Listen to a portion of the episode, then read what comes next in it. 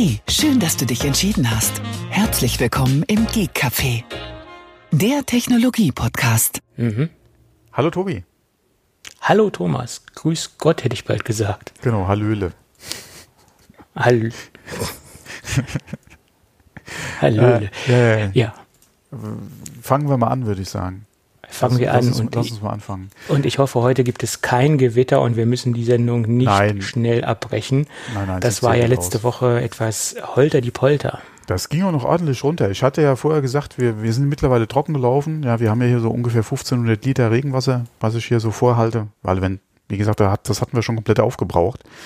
Ähm, und es hat jetzt, äh, es kam ordentlich runter. Also der 1000 Liter IBC, den wir hier stehen haben, der ist fast voll. Also und das gut. nur an diesem einen Tag, wo es dann wirklich mit dem Gewitter geregnet hat. Also das war schon ordentlich.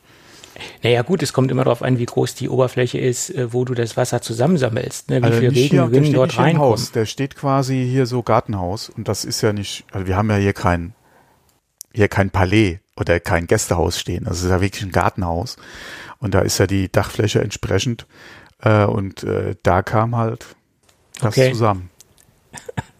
Also da kam, äh, ich sag, da kam Wasser runter. Teilweise, ähm, ich habe da äh, an der Stelle äh, auch noch ein 200 Liter Fass stehen äh, und äh, habe da eine Pumpe drin hängen, weil der nicht an den IBC angeschlossen ist und habe da noch davon halt noch Wasser raus. Die Pumpe hat es teilweise nicht geschafft, die Wassermengen da raus zu fördern, ja, bevor er voll war. Hm. Wo du gerade sagtest, Gartenhaus. Ich weiß nicht, ob die, sagt dir die Firma Vortex noch was? Äh, die, die Geschichte, dieser Finanzskandal äh, Vortex vor zig Jahren, vor 25, Nee, 30 nee, Jahren? mhm. Okay, nein, die haben jedenfalls angeblich eine effiziente Bohrmethode entwickelt, wie man mit Druck, mit Wasserdruck äh, effizient äh, Kabel im Erdboden verlegen Ah, kann. ja, okay, da, da, die Technik sagt mir was, ja. Hm. Ja, aber das hat, war ja nicht ausgereift. Das hat ja hinten und vorne nicht funktioniert und die Firma basierte quasi nur auf einer riesengroßen ähm, äh, Blase, die irgendwann mal geplatzt ist. Also die ganzen Bohrmaschinen oder die ganzen Bohrcontainer, die gab es halt auch nicht in der Menge. Äh, die ganzen Seriennummer und Typenschilder wurden gefälscht und wurden immer wieder ausgetauscht von den Maschinen. Und es gab dann, naja, es war jedenfalls ein Wahnsinnskreditbetrug, der da entstanden ist. Und dieser Vortex äh, ähm, äh, Inhaber, der wurde dann auch letztendlich kam dann auch hinter Gittern. Und vor ein paar Monaten vor, oder vor einem Jahr lief auch eine Dokumentation mit ihm dann zusammen.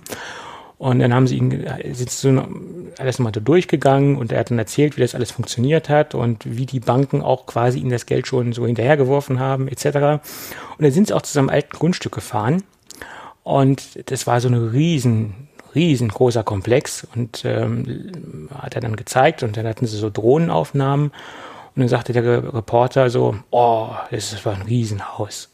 Oh, ist das riesig. Nee, nee, das ist nur das Gartenhaus. Das ist Ja. nicht schlecht, ja. Ja, das ist immer, wenn einer sagt Gartenhaus, dann, dann denke ich an diese eine Szene in dieser Dokumentation hier.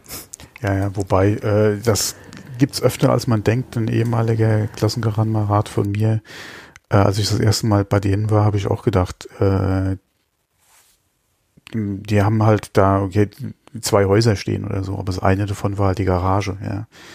Das war auch so ein, ja, okay, wenn du einen, einen riesen Camper hast und der in die Garage passen soll, muss die Garage entsprechend aussehen.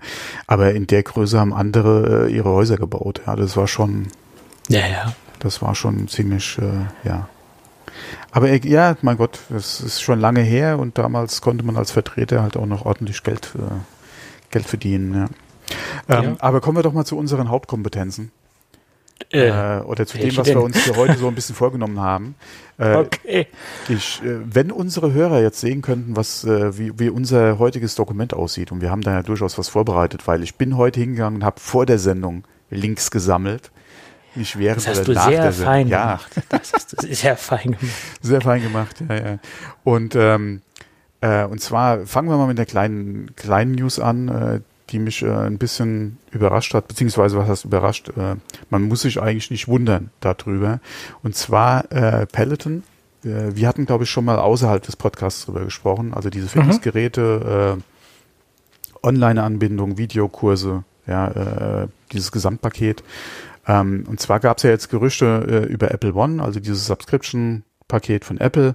Da wird ja mhm. auch momentan gemutmaßt, dass es da so eine Fitness-App geben soll äh, oder ein Angebot von Apple, was in diesem Paket mit enthalten ist. Ja, was ja so ein bisschen Nike und Peloton dann auch Konkurrenz machen soll, beziehungsweise halt eine Alternative zu sein soll. Äh, und aufgrund dieses Gerüchts, ja, es gibt ja bis jetzt noch nichts bestätigt, aufgrund dieses Gerüchts ist die Aktie von Peloton mal kurzfristig um knapp fünf Prozent eingebrochen. Mhm. Und das ist ja dann durchaus schon mal eine Ansage. Ja, und da sieht man auch mal wieder, ähm, ja, das hat man ja auch schon von anderen Produkten gehört oder von anderen Services, die Apple äh, angekündigt hat, ja, dass sie durchaus sich auf äh, ja, Wettbewerbe oder so durchaus aus, äh, äh, auswirken, auch wenn es sich, wie gesagt, in dem Fall nur um Gerücht handelt, aber habe ich auch gedacht, toller, ja, also wenn es wirklich kommen sollte, ähm, ja, ist auch wieder was gesherlockt äh, worden. Wobei Peloton ja nicht nur die App ist, sondern die haben ja. ja auch dann wirklich noch die eigene Hardware, die sie am Start genau. haben. Das ist ja auch wieder genau. so ein, in Anführungszeichen rundum sorglos Paket, was sie anbieten. Ähm, da hast du halt wirklich noch, ja, soll man es Vorteil nennen, aber auf jeden Fall den Fall, dass sie ja über die eigene Hardware dann quasi ja auch äh, die, die Software dann noch äh, verkaufen oder die Trainingsangebote, die sie haben, dann auch noch anbieten. Das ist ja in dem Fall ein bisschen anders. Aber äh, könnte auch wieder was sein, wo auch andere Anbieter, und da gibt es ja einige Fitnessanbieter, die auch äh, mit Apps und, und Videokursen äh, etc. im App Store vertreten sind, die da garantiert ein bisschen was äh, merken könnten, ja, wenn es denn wirklich so kommt, wie es Gerüchte oder wie die Gerüchte dann sagen. Hm. Ja.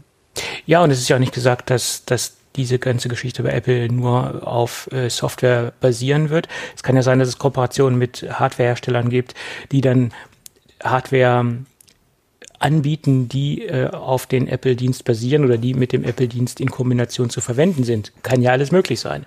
Das ist ja noch, noch, es ist ja noch skalierbar, das Ganze. Ja, ja, und vor allem, es gibt ja Fitnessstudios, die Geräte haben, die iOS-kompatibel sind, wo du ja äh, über die entsprechende App beziehungsweise über äh, selbst die, die Apple Fitness, wie heißen die, Apple, äh, Apple Health, deine mhm. Daten zum Beispiel direkt per Bluetooth äh, in dein iPhone ja, oder dein iPad äh, holen kannst.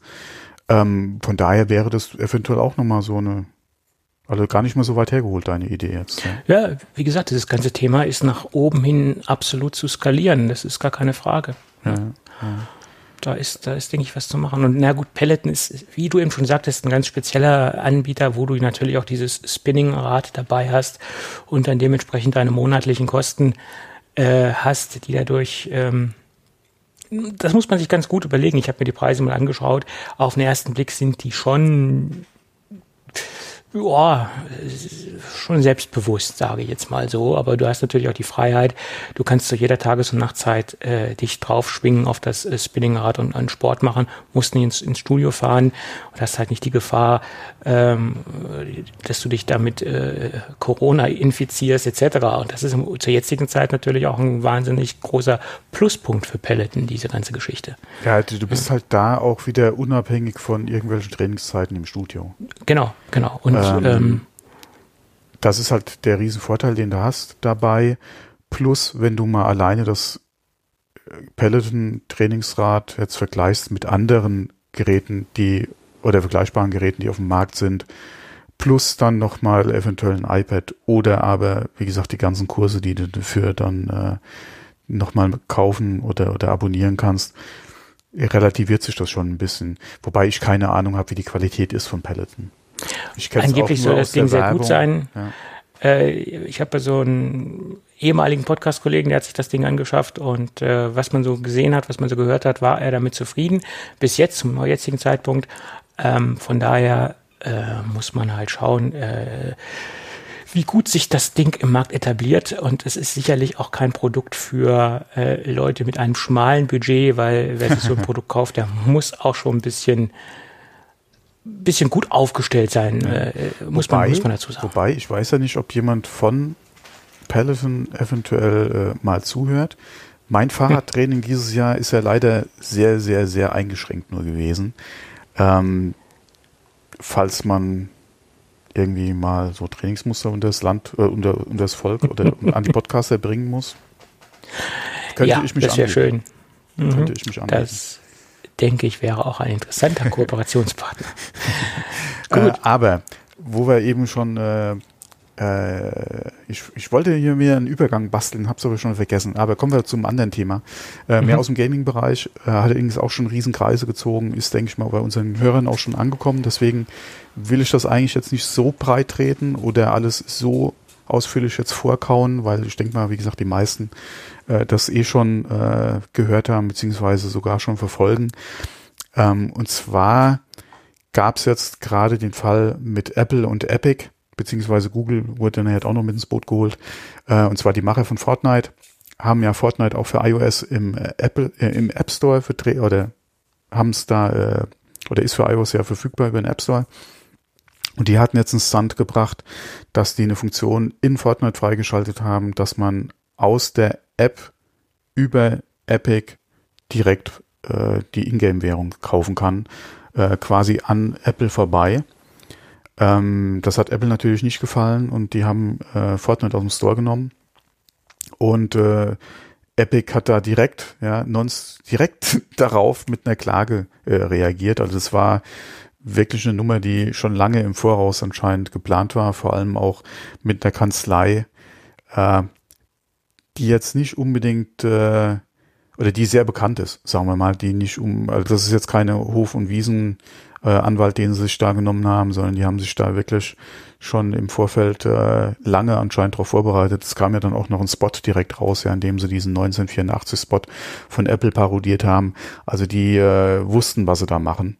Äh, und die haben sie auch wirklich äh, auf jeden Fall drauf angelegt. Ähm, in den Shownotes sind noch einige Links drin. Ja, ein paar Sachen äh, wollte ich da jetzt nochmal kurz ansprechen.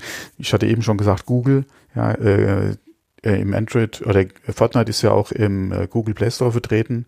Ähm, man kann es da ja auch sideloaden, aber, und das hatte Apple, äh, das hat Epic damals auch sehr schnell gemerkt. Die wollten ja oder hatten am Anfang ja Fortnite nicht im Play Store angeboten, sondern haben ihre interessiert oder ihre Kunden oder die Spieler, die sich dafür interessiert haben, darauf hingewiesen, dass sie das per Sideloading auf ihr Android-Gerät draufkriegen, was nicht so anscheinend jetzt gelaufen ist, wie sie sich vorgestellt haben. Auf jeden Fall gingen die Downloadzahlen halt wirklich durch die Decke im Prinzip, als sie im Google Play Store vertreten waren. Haben da dieselbe Nummer abgezogen wie im App Store. Google hat sie auch rausgeschmissen. Epic hat auch Google verklagt. Ja, Don't Be Evil etc. Ja, äh, wie gesagt, kann man sich alles schön in den Shownotes äh, mal durchklicken bzw. durchlesen. Ähm, also Epic legt sich da bewusst ja, äh, zur aktuellen Zeit auch mit Apple und mit Google an. Die ganze Diskussion, die wir mit Antitrust äh, äh, und äh, Monopolisierung gerade äh, haben oder schon seit Wochen haben, wo ja auch äh, Apple vom Kongress in Amerika war, musste sich da rechtfertigen, wo in der EU äh, Klagen oder Beschwerden äh, vorliegen ja, bei, der, bei der Wettbewerbsaufsicht ja, über die Monopolstellung, die Apple mit dem App Store hat, ähm, hat sich Epic äh, jetzt den richtigen Zeitpunkt rausgesucht, ja, um diese Nummer hier abzuziehen. Ähm, inwieweit ja das alles äh, oder wie man dazu steht, sage ich mal, das ist ja jedem selbst überlassen. Ähm, klar würde man sich äh, ein bisschen mehr Konkurrenz schon wünschen. Ja, allerdings bin ich auch mit dem App Store sehr zufrieden, äh, gerade auch ja, weil es bestimmte Regeln gibt und man, denke ich mal, doch darauf trauen kann, dass halt äh, ähm, so eine Nummer wie zum Beispiel auch gerade mit Fortnite per Sideloading, ja, nach, wo ja auch hier das, der Download kompromittiert wurde und da Malware mit äh, auf Android-Geräte kam am Anfang, ähm, dass es so eine Nummer halt nicht gibt bei Apple. Äh, das ist ja auch mit das Argument von Apple. Und es gibt ja auch eine Stellungnahme, ja, die werden wir auch noch verlinken äh, von Apple dazu. Kann man sich auch mal durchlesen. Ähm, wie gesagt, man mag dazu stehen, wie man will. Ähm, meiner Meinung nach ganz klar, ja, Epic macht das nicht, ja, damit der Spieler, der sich V-Bucks kaufen will, also die Ingame-Währung, ein paar Dollar sparen kann, sondern Epic ist da ganz klar dran, die wollen ihren eigenen Store ja auf das iPhone bringen. Ähm, weil die genau wissen, ja, wie halt, oder der, der, Trend geht halt zum Mobile Gaming, die wissen, wie viel Geld sie mit trotz, ja, In-App-Purchases mit Fortnite äh, auf iOS machen, ja, äh, die wollen nur noch mehr Geld machen. Vor allem wollen die auf diese Art und Weise dafür sorgen, dass sie einen Epic Game Store auf iOS kriegen und wollen da direkt Konkurrenz machen zu Apple. Die wollen ihren Fuß auf jeden Fall in, äh, im iPhone haben, also in der Tür haben und wollen da ihr eigenes Ding durchziehen. Und wenn man sich mal guckt, wie aggressiv in Anführungszeichen die mit dem, ihrem Epic Store auf äh, PCs unterwegs sind, mit ihren Exklusivangeboten, die sie sich reinholen, ähm, wo sie äh, Spieleentwickler an sich binden, ja, mit exklusiven Inhalten, auch Indies, ja, die sich da auf diese Deals einlassen, äh, klar, wenn viel Geld äh, einem entgegengeworfen wird und man als Indie-Entwickler eh nicht unbedingt weiß, wie man von heute auf morgen äh, die Entwicklung finanzieren soll und da entsprechend ähm, Angebote hat, klar, kann man nachvollziehen, auch nachdem äh, Sony, ja, oder man weiß aus der Vergangenheit ja auch hier mit Exklusivangeboten bei Sony, bei Microsoft, ja, bei Nintendo, ähm, wobei Nintendo jetzt nicht so, ja, aber die haben ja mehr ihre äh, First-Party-Titel, ähm, was da Geld oder beziehungsweise Umsatz gemacht werden kann, was da, wie gesagt, mit den Verträgen möglich ist. Ähm, und man dann mal guckt, wie Epic wahrscheinlich auch auf iOS beziehungsweise äh, eigen, muss man mal gucken, wird sie Epic äh, eventuell den Epic äh, Game Store über äh, den App Store runterladen und die wird, naja, ja, äh, wie egal. ähm, auf jeden Fall, wie gesagt, äh, da ähm, äh, äh, jetzt habe ich gerade einen Faden kurz verloren. Ähm, den, genau, die, die, wie gesagt, den eigenen Store auf iOS etablieren und dann wahrscheinlich Entwickler mit Exklusivtiteln auch noch im Store haben, ja, um eventuelle Interessenten auf iOS direkt in den Epic Store zu ziehen und dann Apple quasi die eigenen Kunden äh, noch wegzunehmen auf dem äh, Gerät. Ähm, wo Apple mit dem iPhone und mit iOS erst den Markt geschaffen hat, auf dem ähm, äh, Epic dann quasi ja ihr eigenes Ding durchziehen will. Äh, und da muss man sich nichts vormachen. Meiner Meinung nach geht das, wie gesagt, nicht oder kämpft hier Epic nicht für sich und andere Entwickler und die 30 Prozent sind zu viel und bla bla bla, sondern die sehen die Gefahr, dass sie den Markt eventuell äh, nicht unbedingt verlieren, aber dass sie keinen Einfluss haben, wie sie den Markt gestalten können und einfach mehr Geld verdienen können. Hm. Hm. Das, vor allem du, okay, du, du hast ja auch wieder das, du weißt auch nicht, ja, wie mit Apple, ja, du hast ja keine Garantie auch, wie sich das so noch entwickelt. Aber die wollen definitiv, wie gesagt, den geht es nicht darum, dass andere Entwickler äh, im App Store nur 12 Prozent oder so bezahlen, wie sie es jetzt bei Epic zum Beispiel tun auf, auf, auf dem PC, ja, sondern hingegen geht es einfach darum, dass sie quasi ihren eigenen Store, ja, und ihre eigenen Regeln auf dem iPhone im Prinzip oder auf dem iPad machen können und die Entwickler im ihrem Store vertreten sind und sie das Geld direkt mit dem Entwickler verdienen können auf iOS. Ähm, ja. Ja. Das ist die Nummer, ja, da braucht man sich auch nichts vormachen. Klar profitieren eventuell auch andere davon oder andere Entwickler könnten davon profitieren, je nachdem, wie das eventuell ausgeht äh, im App Store. Aber wie, man, meiner Meinung nach, wie gesagt, geht es nicht um uns, ja, den Kunden im Prinzip, sondern das ist ganz klar äh, eine Nummer, die Epic für sich abzieht, ja, äh, um da auch nicht Gefahr zu laufen, ähm, nur einer im App Store zu sein. Mhm. Nur ein anderer, nur einer der Entwickler, ja, der Millionen von Entwicklern im App Store, sondern die wollen ihr eigenes Ding einfach aufs iPhone draufbringen und versuchen es jetzt auf die Art und Weise. Wobei ich auch sagen muss, ich gebe dem Ganzen nicht so viel äh, Aussichten auf Erfolg. Ja. Ich glaube das nicht, dass sie damit äh, durchkommen. Das könnte ein jahrelanger Prozess werden bis zum bis zur letzten Instanz und da würden sie wahrscheinlich auch wieder unterliegen. Und das Apple, wird auf jeden Fall lange dauern, bis da überhaupt eine Entscheidung äh, Wie gesagt, ich denke auch nicht, dass die da. Das Einzige wäre, ist, dass sich gerade in dem ganzen Bezug, äh, was jetzt eh schon läuft mit den ganzen Hearings, die waren in Bezug auf Antitrust, alle beziehungsweise auf Monopolstellung, Marktmissbrauch, ähm, äh, wie gesagt, dass da eventuell sich nochmal, dass das Fahrt aufnehmen könnte in dem Zusammenhang.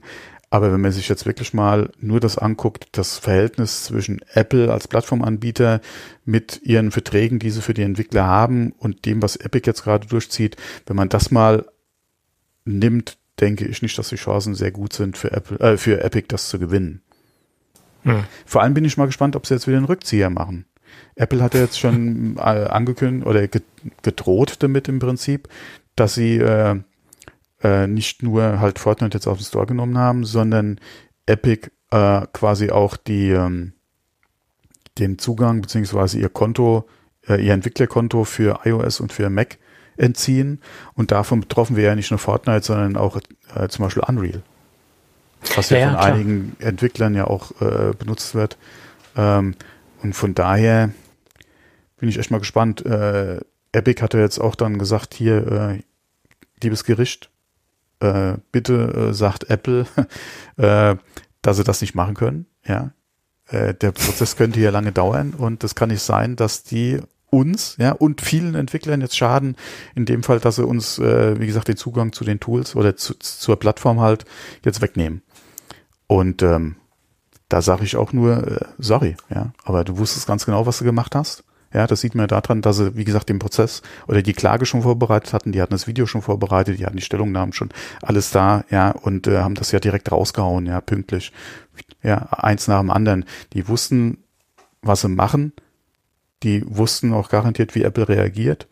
Ja, die wussten, wie sie auf die Reaktion reagieren. Ähm, und äh, ja. Klar, das ist eine angelegte Kampagne. So ein Video dreht sich nicht innerhalb von, von zwei Stunden oder von einem Tag. Das ja. ist alles äh, durchgeplant, das Ganze, klar. Ja, das, vor allem das zieht alles darauf ab, Apple halt als den Bösen darzustellen. Ähm, wie gesagt, man kann dazu stehen, wie man will ja, ein bisschen mehr Offenheit, eventuell eine Möglichkeit, hier Sideloading zu machen auf iOS, solange das halt von der alles sicherheitstechnisch abzubilden ist. Aber das ist auch die Diskussion, die wir haben mit äh, irgendwie Zugängen für Strafbehörden. Wo willst du mhm. halt sicherstellen, dass nicht wirklich irgendwo ein Leak ist? Ja. Ähm, das ist dieselbe Diskussion, die man jetzt da auch wieder führen kann. Sideloading bzw. Third-Party-Apps oder App Stores, auf die Apple äh, keinen Zugriff hat, beziehungsweise nicht sicherstellen kann, dass der Download nicht vielleicht doch scheiße ist, ja. Wobei da auch wieder die Frage ist, ja, Sandboxing, was könnte überhaupt da wie funktionieren?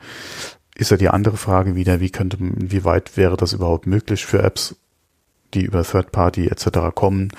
Ähm, aber ja, ähm,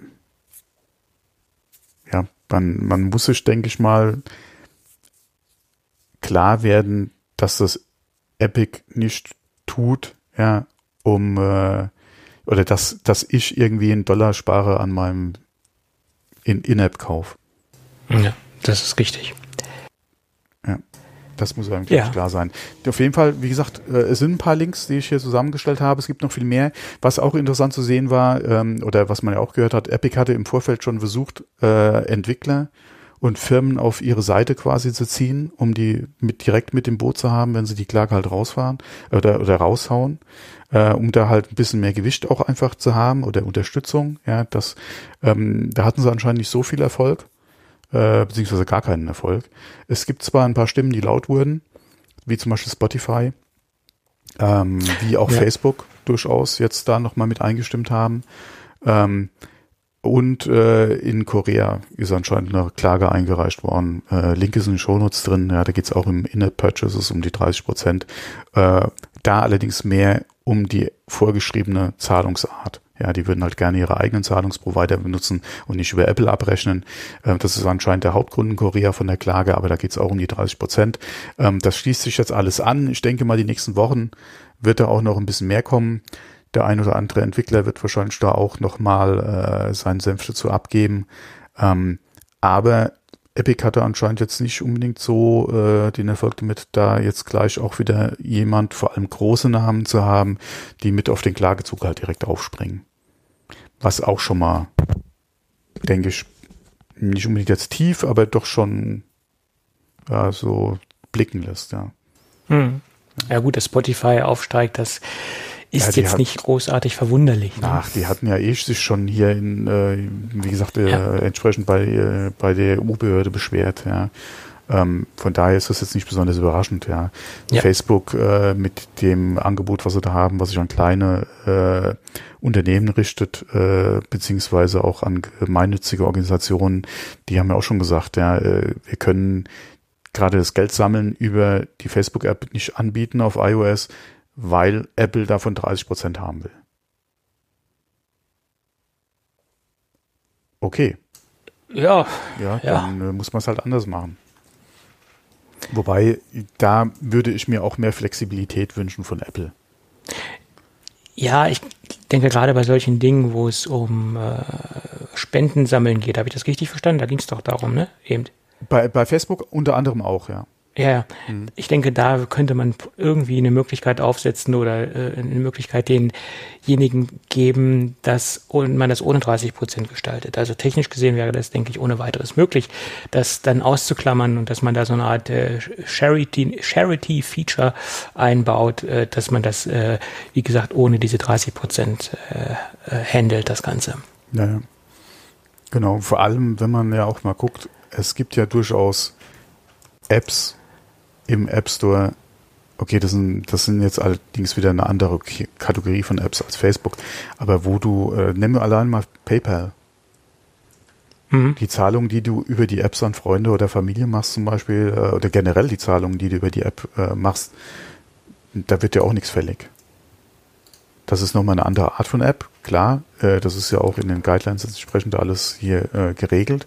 Stell dir mal vor, du würdest von jeder Banking-App, die, da, die du im App Store hast, äh, 30 Prozent abdrücken müssen für jede Transaktion. Ja. Ja gut, das äh, ja, ja, okay. Aber das ist ja auch kein In-App-Kauf. Also von daher Nein, mal abgesehen. Das ja. ist ja auch äh, Ähm, aber wie gesagt, gerade da, wie, da hat, wie gesagt, ist Facebook ja auch noch mal kurz äh, was gesagt. Allerdings glaube ich auch nicht, dass die da sich mit Apple jetzt da noch mal anlegen wollten, gerade weil Facebook ja auch das Problem hat. Die waren ja auch bei dem Hearing etc. vertreten. Die sind ja auch gerade, was den ganzen Marktmissbrauch betrifft, beziehungsweise Monopolstellung, äh, auch gerade ziemlich gebeutelt. Äh, was heißt, ni- nicht ziemlich gebeutelt, aber die sind ja auch da in der Diskussion mit drin. Ähm, von daher denke ich mal, wollen sie da den Ball eh flach halten. Ähm, ich denke auch, dass Apple ja, es vielleicht anders handhaben könnte, gerade im Anbetracht dessen, ja. Äh, ähm, aber ich denke, die werden sich da nicht ans Bein pinkeln lassen und ziehen das eiskalt durch. Ja gut, das ist auch die einzige Möglichkeit, die sie jetzt haben, das jetzt eiskalt durchzuziehen. Was, was willst du jetzt machen? Die haben, ja, bleibt ihnen ja jetzt nicht mehr viel übrig. Ja, ja, ich bin mal gespannt, äh, wie halt Epic jetzt weitermacht. Ja, Ob die dann sagen, okay, äh, wir müssen Rückzieher machen, ähm, wir ändern jetzt oder nehmen die Funktion jetzt raus, reichen es nochmal neu ein. Äh, wie wird Apple reagieren? Ähm, vor allem, wie, wie äh, Epic sagt ja auch, sie legen es nicht drauf an, sich jetzt mit, äh, mit ähm, Apple irgendwie zu einigen und für sich da einen, einen Sonderdeal raus äh, auszuhandeln und vielleicht in Zukunft nur 15, 10 Prozent anstatt 30 zu bezahlen, sondern sie wollen das ja für alle Entwickler im Prinzip ähm, jetzt durchziehen. Bin ich auch mal gespannt, ja, ob sie es dann wirklich so machen. ja, Weil ich, ich kann mir nicht vorstellen, dass sie damit unter normalen Umständen jetzt äh, großer Erfolg haben. Ich denke schon, dass sie speziell auf die ganze Diskussion mit Monopolstellung und und äh, äh, und den äh, ja, Untersuchungen, die momentan laufen gegen, äh, wie gesagt, äh, Apple, Facebook, Google etc., dass sie da irgendwie hoffen, dass das einen Einfluss drauf haben kann. mhm. Aber ja, muss man mal abwarten. Aber wie gesagt, ich denke da nicht, dass das von viel Erfolg unbedingt äh, jetzt gesegnet sein wird. Ähm, mal gucken, ob Apple irgendwie noch drauf reagiert. äh, in den Ja. letzten Jahren haben sie ja auch schon mal gesagt, okay, äh, Subscription Services im zweiten Jahr oder so nur noch 15 Prozent zum Beispiel.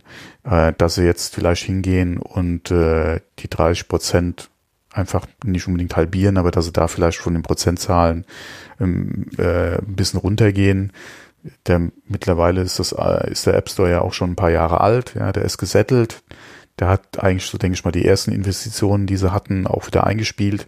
eigentlich könnte man davon ausgehen, dass die Kosten dann sich nach unten korrigieren. Ja, muss man mal gucken, inwieweit äh, Apple vielleicht jetzt im Zuge dessen auch nochmal was an den Gebühren dreht. Sehe ich jetzt noch nicht so, aber das könnte vielleicht auch nochmal so ein Ausgang sein. Gerade auch in Bezug auf, wie gesagt, die ganzen Sachen, die ja sonst noch laufen, dass man da so einen Knochen mal hinwirft. Ja. Ja, das, um also ein bisschen Beruhigung in die ganze Situation mhm. zu bringen, dass ich jetzt sagen, okay, wir machen jetzt 25 oder, oder 20 Prozent, aber also tiefer als 20 glaube ich nicht, äh, dass sie gehen. Also das sind so die beiden Zahlen, die jetzt mir spontan in den Kopf kommen, 25 oder 20 Prozent. Ja. Äh, vermute ich mal. Es gab ja auch die Diskussion, oder am Anfang gab es ja auch die Diskussion, also die interne Diskussion, ähm, dass Apple auch geplant hatte, diese diese 30 Prozent nur im ersten Jahr zu nehmen und dann mhm. die anderen Jahre, also die weiteren Jahre, die die App oder das Produkt im App Store ist, dann einen geringeren Prozentsatz zu nehmen. Das war ja auch eine Überlegung, die Apple hatte. Äh, das habe ich jetzt letztens irgendwo gelesen, dass das äh, mhm. auf der Agenda gestanden hat. Genau. Wäre ja auch eine Idee, das jetzt nochmal aufzufassen oder auch neu aufzunehmen, das, das, das Thema ja. und das dann äh, gestaffelt zu machen, dass man das mhm. sagt, dass im ersten Jahr 30 Prozent äh, zweiten Jahr 20 und im dritten 15 und dann, dass es dann irgendwo angekommen ist auf dem Tiefstand, äh, ja, wäre auch eine Idee. Hm, genau. Weil ich denke, wenn gerade eine App neu ist äh, und einen Hype hat, dass das, dass die, der größte Anteil dieser App im ersten Jahr oder der, die, der größte Absatz der App im ersten Jahr stattfinden wird. Das hm. vermute ich jetzt mal. Naja, gut. Fortnite-Thema können wir ja, beiseite packen. Ja, ja, Gut. Eh schon wieder fünf Minuten länger drüber gesprochen als, als gedacht. Ja, passt schon. Ja. Wie gesagt, Links Gut. auf jeden Fall zu vielem ist in den Shownotes drin. Genau. Und weil wir gerade so kontrovers unterwegs waren, äh, thementechnisch, äh, lass uns doch gleich kontrovers weitermachen. Passt eigentlich auch ganz gut dazu.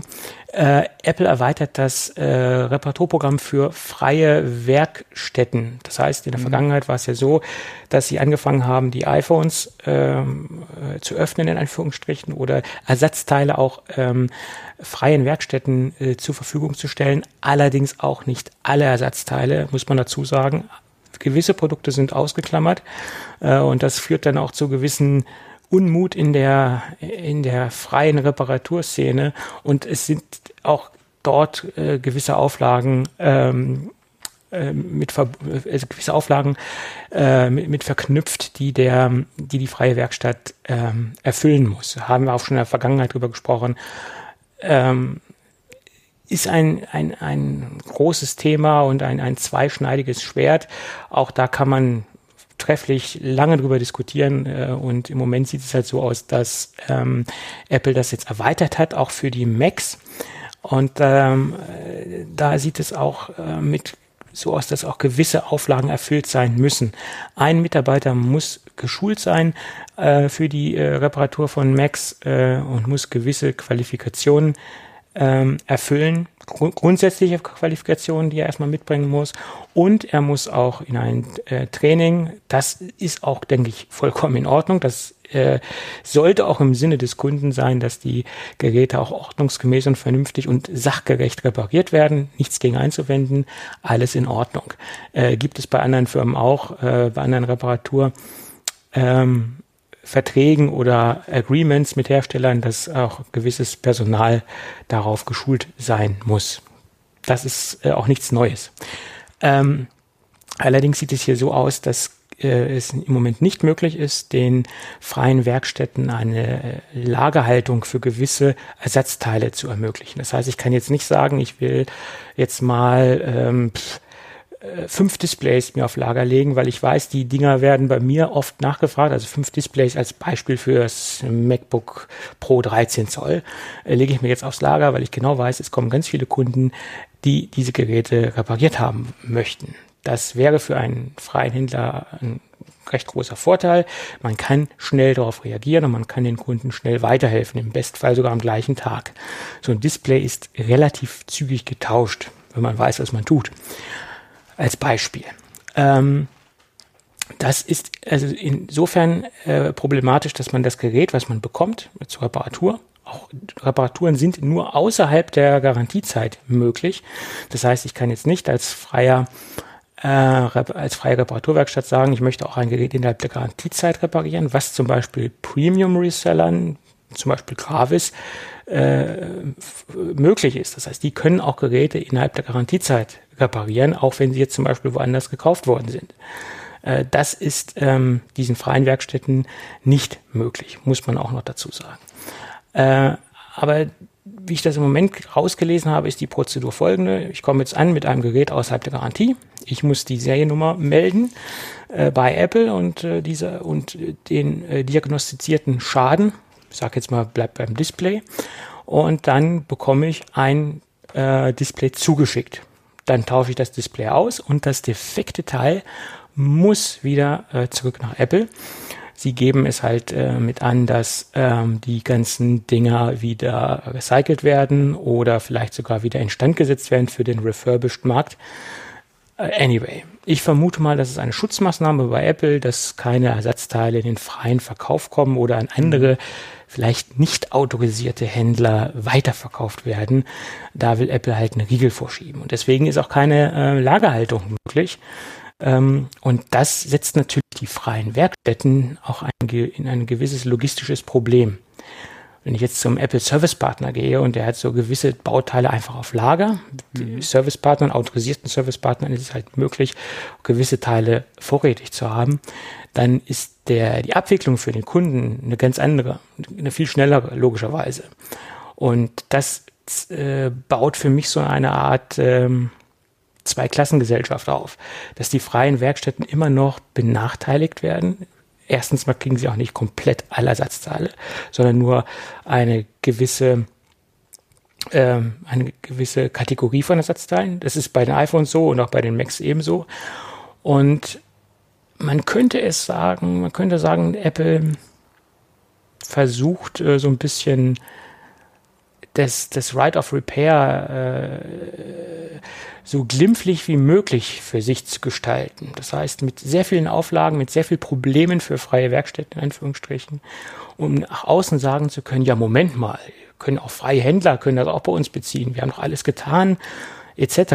Und sie versuchen es so, so gut wie möglich für sich äh, äh, zu gestalten und so schlecht wie möglich für die freien Werkstätten. Das ist mein Gefühl, was ich aus den aktuellen Informationen herausziehen konnte. Man will es ihnen nicht so einfach machen, ja. Ja, hm. das sehe ich genauso. Ja, wobei, ich muss auch sagen, ähm, wenn ich eine Reparatur zu machen hätte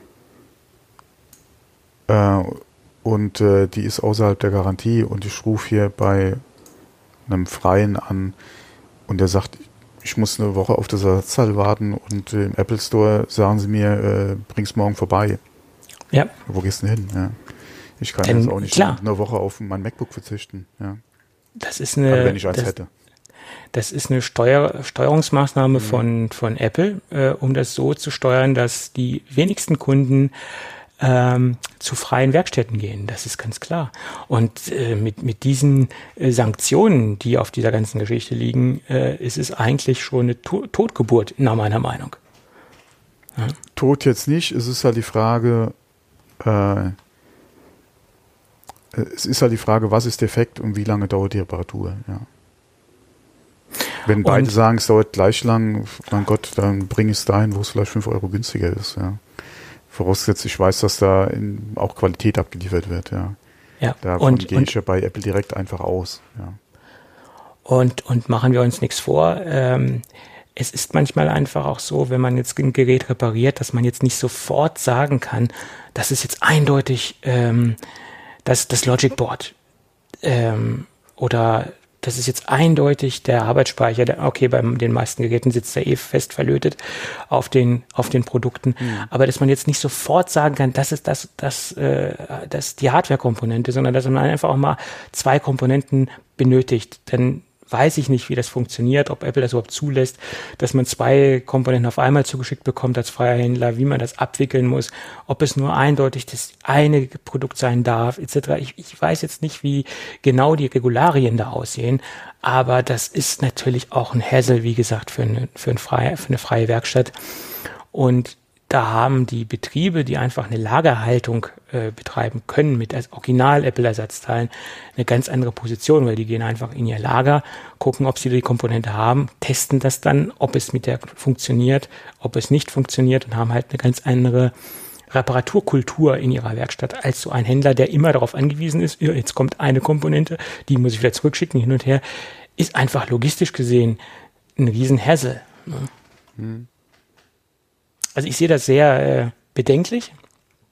Kam auch schon Hörerfragen, äh, wie wir das sehen. Und äh, wie gesagt, zum jetzigen Zeitpunkt und äh, zu den jetzigen Informationen, die uns hier vorliegen und äh, also die mir oder dir natürlich auch vorliegen, aber das ist halt meine Meinung, ist es ein ist es ein Lippenbekenntnis von Apple, aber kein vollmundiges Bekenntnis zu sagen, okay, wir geben euch jetzt äh, die gleichen Rechte wie jetzt einen richtigen Service Provider. Dass man da differenzieren muss, sehe ich ein, aber in diesem Umfeld und in diesem Ausmaß, da bin ich etwas, äh, dem stehe ich etwas skeptisch gegenüber.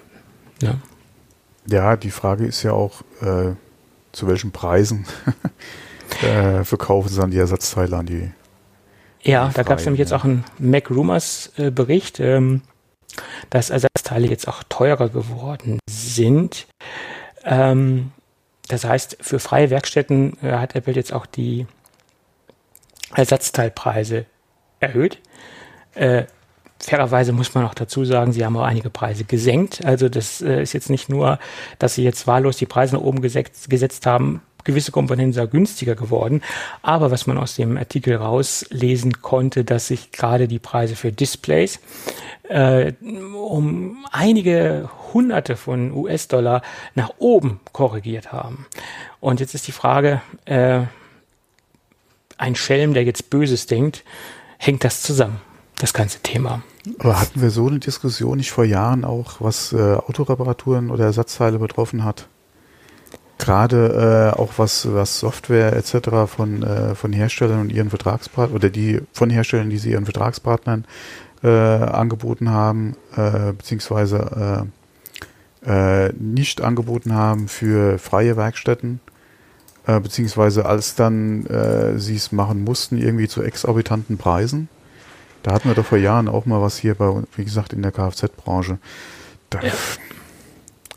ja, ist halt schwierig da will sich natürlich der Hersteller äh, nicht quasi die, die Butter vom, vom Brot nehmen lassen, beziehungsweise seinen Vertragspartnern, die er hat, äh, wie bei Apple ja zum Beispiel auch äh, Gravis, ja, du hast es ja eben schon angesprochen, ähm, das Geschäft nicht kaputt machen. Ja. Da haben sie ja auch einen Vertrag, ja. der einfach existiert. Ähm, hm, ist es halt schwierig, ja. Ist ja nicht nur Gravis, es ist zum Beispiel auch Comspot, es gibt ja auch andere, die das, ja, die das in diesem Umfeld tun. Ja, gesagt, und äh, sicherlich ähm, bin ich nach wie vor der Meinung, dass man auch da differenzieren muss zwischen freien Werkstätten und zwischen äh, Gravis oder zum Beispiel auch Comspot, die natürlich auch ganz andere äh, Investments äh, in ihre äh, Reparaturwerkstätten reingesteckt haben, sei es in Personal, was sie zu Apple geschickt haben für, für Schulungen etc. Äh, und dieses Investment wird bei weitem höher liegen als das Investment, was eine freie Werkstatt mit einem äh, Mitarbeiter äh, ist, ja, der ins das, Trainingslager das ja, muss. Das ist ja wieder ein anderes Problem, ja. Ähm, ist, die Frage ist halt, wie sehen die Verträge aus, welche Abnahmemengen hast du halt garantiert in dem Vertrag ähm, und wie sieht das bei der freien Werkstatt aus. Äh, es kann ja, wie gesagt, dass da Preisunterschiede da sind, bleiben wir gerade mal beim Display, ist ja kein Thema. Ja, Crevis äh, braucht vielleicht zehn Stück im Monat, ja, der freie vielleicht nur eins. Ja, ja, allein über die Menge hast du da schon eine Preisdifferenz. Aber die Frage ist halt, wie hoch ist die Preisdifferenz und kann man das, wie wird es halt verargumentiert? Ja, dass, wie gesagt, äh, ein Originalersatzteil äh, nicht eins zu eins irgendwie im Einkauf dann ist, ja, bei den Abnahmemengen, würde ich mal davon ausgehen. Aber es kann auch nicht sein, dass das dann drei, vier, fünfmal so teuer ist, vielleicht. Ja. Und das, da das würde ich dann schon von einer, in Anführungszeichen, Böswilligkeit ausgehen, um da das Geschäft halt nicht machen zu müssen. Ja, Apple möchte das in steuern und das Ganze ja. steuern, so wie sie es gerne hätten. Und dass sie jetzt das ähm, für die freien Werkstätten ausrollen, das ist einfach nur eine PR-Geschichte, um diese ganze Right-to-Repair-Sache etwas abzuschwächen, um diese Kritik etwas abzumildern. Und äh, das ist, ist meine persönliche Meinung. Zumindest aus den Informationen, die uns zum jetzigen Zeitpunkt vorliegen. Es kann ja noch sein, dass da noch ein paar andere Informationen rauskommen, die durchaus positiver klingen, aber zur jetzigen Zeit klingt das nicht so positiv. Ja. Naja, gut. Heute sind wir aber wieder Apple-kritisch. Mein Gott. Es soll mal vorkommen. Dabei äh, wird uns immer vorgeworfen, wir sind verblendete Apple-Fanboys. also ich äh, kriege das ab und zu mal vorgeworfen, aber pff, ja. den Schuh ziehe ich mir jetzt nicht an. Gut, aber wo wir gerade bei ähm, bei Schuhen sind? Nee, bei kritischen Dingen sind, die man auch sehr kritisch sehen kann. Äh, Amazon hat ein neues Trade-in-Programm aufgerufen. Oder ich glaube, das ist erstmals in der Geschichte von Amazon, dass es für die hauseigenen Produkte ein Trade-in-Programm gibt. Und das ist auf, auf den ersten Blick auch ein wenig ähm, hm, frech, würde ich sagen. Aber wenn man sich das ein bisschen näher anschaut, vielleicht auch gerechtfertigt. Man hat die Möglichkeit, ich habe jetzt mir mal ein Beispielprodukt rausgesucht, einen Fire TV Stick der ersten Generation einzuschicken. Das wird dann, glaube ich, kostenlos, kann man sich da eine Paketmarke aussuchen etc. Ist ja auch vielleicht ein ganz wichtiges Thema, kostenlos für den Kunden, der das dort einschickt. Äh, das sind natürlich auch Kosten für Amazon. Muss man ja auch mit einrechnen in die ganze Geschichte, also auch Logistikkosten.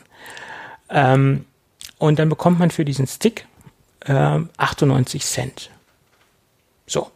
Man muss dazu sagen, der Fire TV Stick der ersten Generation ist technisch gesehen sehr träge und ich glaube auch kaum noch benutzbar. Also ich habe noch einen der ersten Generationen und das Ding ist nach meiner Meinung nicht mehr State of the Art und äh, würde ich keinen empfehlen, sich damit äh, durch den Amazon-Kosmos zu bewegen. Ist meine persönliche Erfahrung. Also gut, äh, gut gesagt, das Ding ist Elektroschrott und die können das Ding nicht mehr ähm, weiterverkaufen, also sie müssen es entsorgen. So, ist jetzt meine Prognose. Das Gerät muss recycelt werden.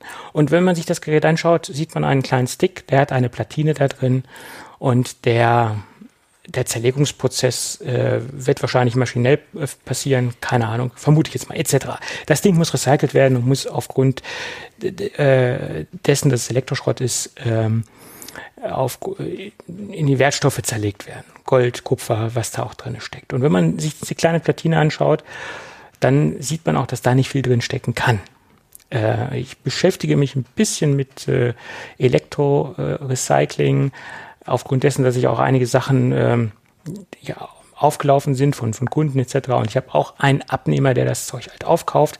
Und diese Preise sind stark schwankend. Und wenn ich mir diese kleine Mini-Platine anschaue, dann würde ich dort auch nicht mehr kriegen als 98 Cent umgerechnet bei meinem äh, Elektrorecycler äh, meines Vertrauens. Und äh, teilweise gibt es auch nur Kilopreise für Elektroschrott und je nach Qualität äh, des Elektroschrotts ähm, schwanken auch die Kilopreise. Das heißt, Faustregel, je älter die Platinen sind, je höher sind die ähm, Wertstoffpreis. Also je höher, je mehr kriege ich im Kilopreis, weil dort auf den älteren Platinen, das ist jetzt mal eine ganz grobe Faustregel, viel mehr Wertstoffe, äh, Edelmetalle drauf sind als auf den ganzen neuen Platinen. Also älter rede ich jetzt so 20 Jahre alte Platinen, da war noch ordentlich was drauf an, an Wertstoffen. Ähm, früher war alles besser. Genau, früher war alles besser. Genau ist es mit den CPUs. Alte CPUs, also diese Keramik-CPUs, also diese richtig alten Pentium 4 etc. Nicht diese Slot-CPUs, die es früher mal gab. Da ist der Kilopreis irrsinnig hoch. Da kannst du richtig, also wenn du jetzt ein paar Kilo CPUs hast, alte CPUs, da kannst du richtig Geld ja, verdienen. Ja, klar, habe ich hier ne? eine ganze ja, Tonne. Aber ja, ja, schwer zu kriegen. Oder Speicherriegel, alte Speicherriegel, alte Sims Kilopreise extrem hoch, keine Frage. Aber wenn ich mir jetzt diesen Stick angucke mit 98 Cent und wenn ich das Ding jetzt als Elektroschrott einstufe, ist das ein fairer, fairer Deal. Äh, bei den Produkten, die etwas neuer sind, gehen die Preise auch etwas nach oben, muss man dazu sagen. Und man kriegt ja nicht nur diese, diese paar Euro, sondern man bekommt ja dann auf die Neuanschaffung von neuen Produkten 20 Prozent Rabatt. Das muss man auch noch mit in Betracht ziehen. Sicherlich ist es äh, sehr positiv für Amazon gerechnet und jetzt wohl nicht für den Kunden bei gewissen Dingen, aber bei den Elektroschrottprodukten, da bin ich eher auf der Seite von Amazon, dass es fair ist.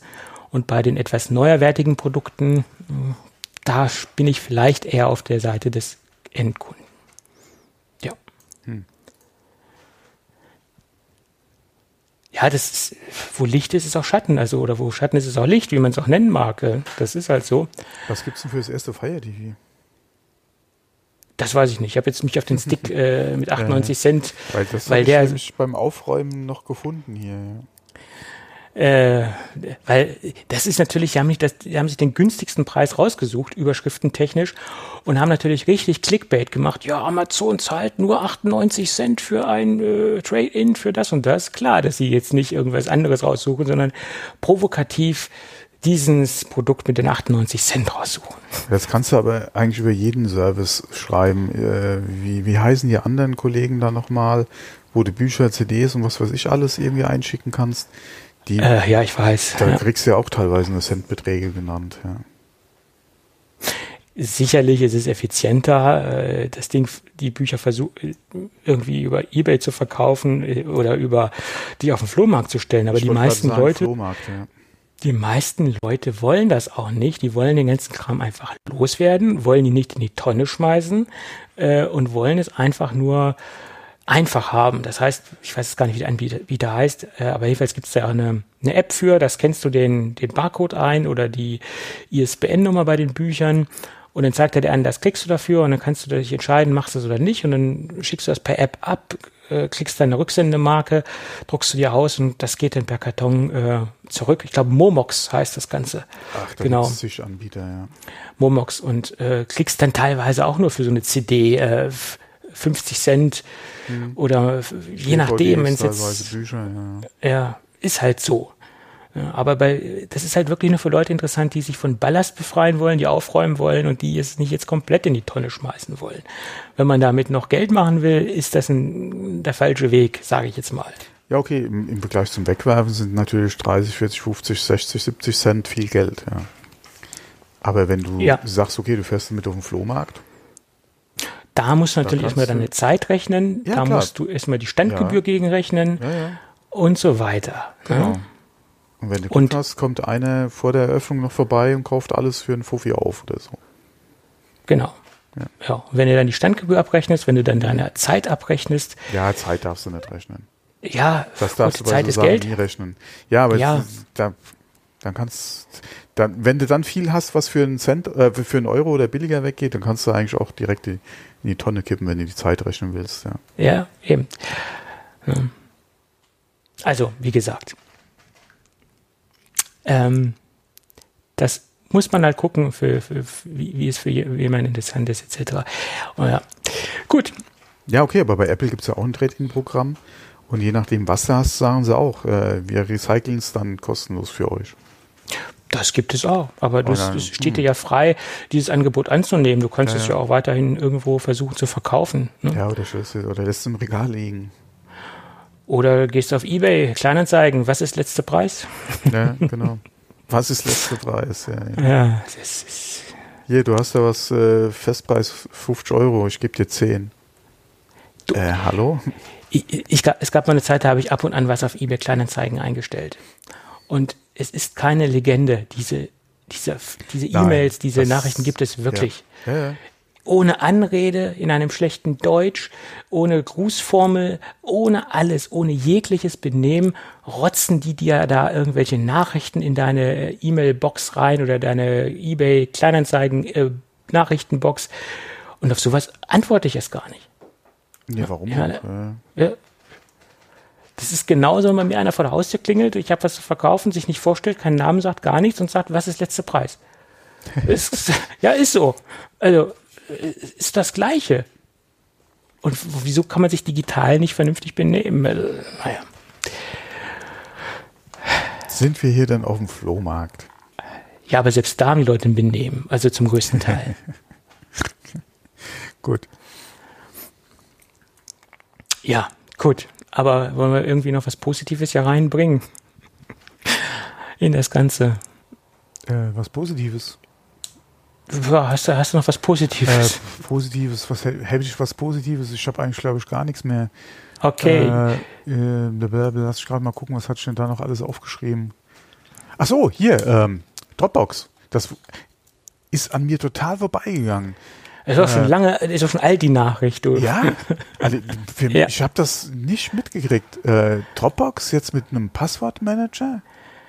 Also Dropbox, jetzt, ich, wollte, äh, ich wollte eigentlich, dass was Positives reinbringst und jetzt nicht äh, Dropbox in ja, okay, Verbindung ja, mit Passwörtern. Eine neue Funktion äh, in, in, Dropbox oder so ist ja nicht verkehrt.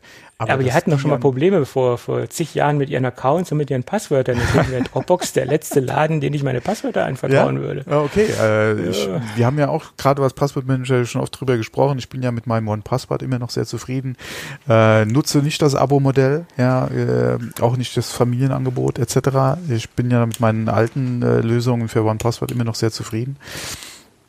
Er tut seinen Dienst nach wie vor, für, zumindest mal so, wie ich es nutze und auch mit den Funktionen, passt soweit. Ähm, aber für, wie gesagt, äh, ich, ja okay, ich nutze ja auch schon lange Dropbox im Prinzip nicht mehr. Äh, da hatten wir ja auch schon immer mal drüber gesprochen, dass meine Dropbox voll ist und ich hier die Meldungen kriege und äh, seitdem mir diese Pop-ups ständig kamen, ich Dropbox einfach deaktiviert habe ich nutze es einfach nicht oft, ja, zu oder nicht, nicht so äh, wie früher, ja. Und äh, ja, ähm, von daher, wie gesagt, war das jetzt für mich neu, aber ähm, Passwortmanager, Dropbox, kann man machen. Der Markt ist da. Ich denke mal, haben sie einfach gesehen und äh, haben es dann mal jetzt mit in Dropbox integriert. Kann man machen, würde ich sagen. Ja, ja kann man machen. Ja.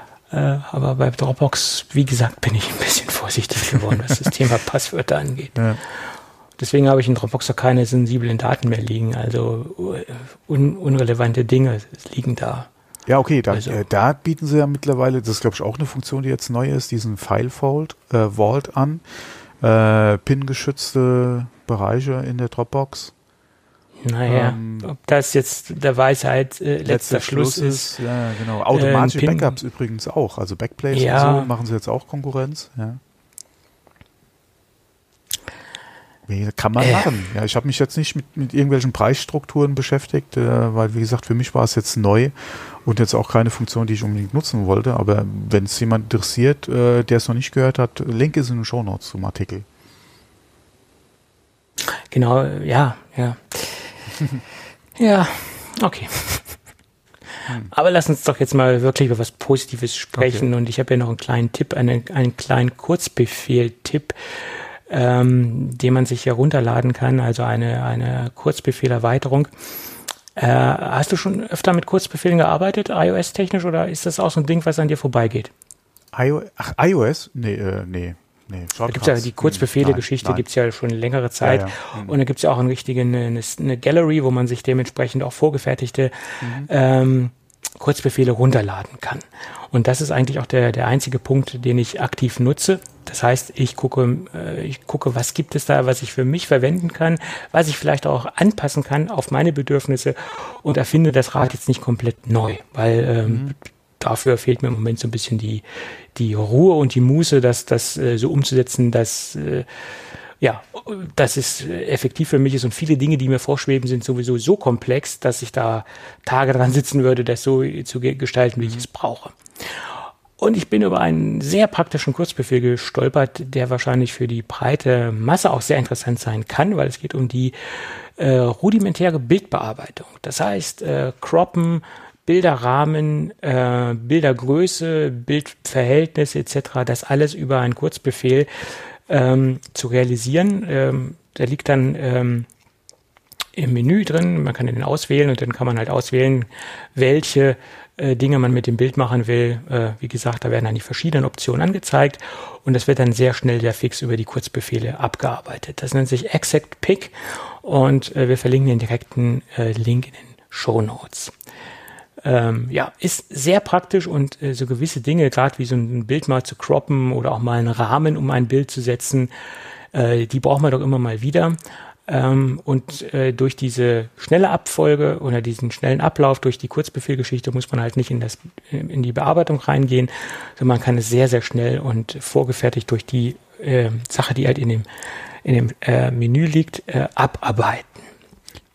Ist sehr schnell das Ganze. Das ist ja die Sache. Man kann natürlich auch alle Funktionen über die Standardbearbeitungsfeatures von ähm, von iOS machen oder von der Foto-App machen. Das dauert dann aber natürlich viel länger, als wenn man diese vorgefertigten Kurzbefehle mhm. nutzt. Ja, und ich glaube, Bildbearbeitung, das machen auch einige gerade so elementare Dinge. Ja, vor allem, wenn man sie eh wahrscheinlich immer oder regelmäßig zuschneiden will oder, oder eine, wie du schon gesagt hast, äh, hier so, keine Ahnung, ja, einen Bilderrahmen genau. für. Oder Größe anpassen will oder ja, sonstige Geschichten. Dann macht das genau. ja durchaus Sinn. Ja. Genau. Gut, dann gibt es noch ein Kurzthema. Hm, Apple TV Plus. Äh, es gibt jetzt in den Staaten neue Kanalpakete. Mhm, ja. Äh, CBS All Access ist zum Beispiel ein Kanalpaket, was man dazu buchen kann. Und wenn man sich für dieses Kanalpaket entscheidet, bekommt man auf das Kanalpaket 50% Rabatt. Ähm, das ist, äh, glaube ich, die erste Aktion äh, oder diese, das erste Kanalpaket, was mit einer Rabattgeschichte gekoppelt ist. Ähm, und von daher denke ich, ist es auch nochmal so eine Belebung äh, für, für diese Apple TV-Geschichte und könnte noch so einen schönen Synergieeffekt mit reinbringen. Ne? Ja, aber wenn man, wenn man, wenn man ganz zurück mal guckt und dieses ganze Cord-Cutting-Thema sich mal anguckt und dann, ja, hier und äh, äh, nur das äh, à la carte und nur das, was du willst und du kommst ja viel billiger als mit deinen ganzen äh, Cable-Subscriptions. Das, das äh, summiert sich mittlerweile auch immer weiter. Ja gut, in den Staaten wird diese, wird diese Kanalgeschichte ja noch ganz anders gelebt als bei uns. Ne? Ja, ja. Wobei, Obwohl, es gibt äh, auch bei uns Kanalpakete, ja. ZDF, Krimi und Tralala habe ich gesehen, äh, ist mir gar nicht jetzt so bewusst gewesen. Äh, man sieht, ich schaue sehr, sehr eingeschränkt Fernsehen und wenn auch nur extrem selektiv. Also äh, vieles geht komplett an mir vorbei. Ja, ja, vor allem, äh, auch wenn du HD gucken willst, ja. Du musst ja dann je nachdem äh, auch wieder ein bisschen extra zahlen. Da kamen ja auch findige äh, Programmmacher auf die Idee, sich äh, das HD äh, nochmal extra zahlen zu lassen. Ja, kann man ja. Machen. ja. Das Wobei, ist so. mich würde mal diese, diese Akzeptanz, wie nennt sich HD Plus oder so in Deutschland? Äh, mhm. Die Akzeptanz äh, im Markt würde mich mal interessieren. Fällt mir gerade mal so spontan ein. Ähm, Gibt es wirklich Leute, die äh, außerhalb, oder wenn sie kein Kabel haben, äh, sich bewusst für, für nochmal ein HD Plus oder so entscheiden? Hm, Glaube ich nicht. Oder wie gesagt, für, also wenig. Also ich kann mir das nicht vorstellen, dass das so eine Riesenanzahl sein wird. Keine Ahnung. Wie gesagt, wenn du, wenn du eh hier so, Mag okay, Magenta jetzt nicht, aber wenn du jetzt mal so wirklich deinen Kabelanbieter guckst, wenn der separat irgendwelche HD Plus oder HD-Pakete noch verkauft, äh, sind die bei Vertragsabschluss wahrscheinlich eh schon irgendwie mit rein reingerechnet. Ich denke nicht, dass sich da irgendeiner wahrscheinlich für reines SD entscheidet. Äh, aber gerade alles, was jetzt Satellit betrifft, wo die Leute sich die Schüssel hinstellen und dann über Satellit gucken, wer kauft denn da äh, oder wie viele kaufen sich da dann noch oder shoppen sich da noch mal so eine HD Plus Karte?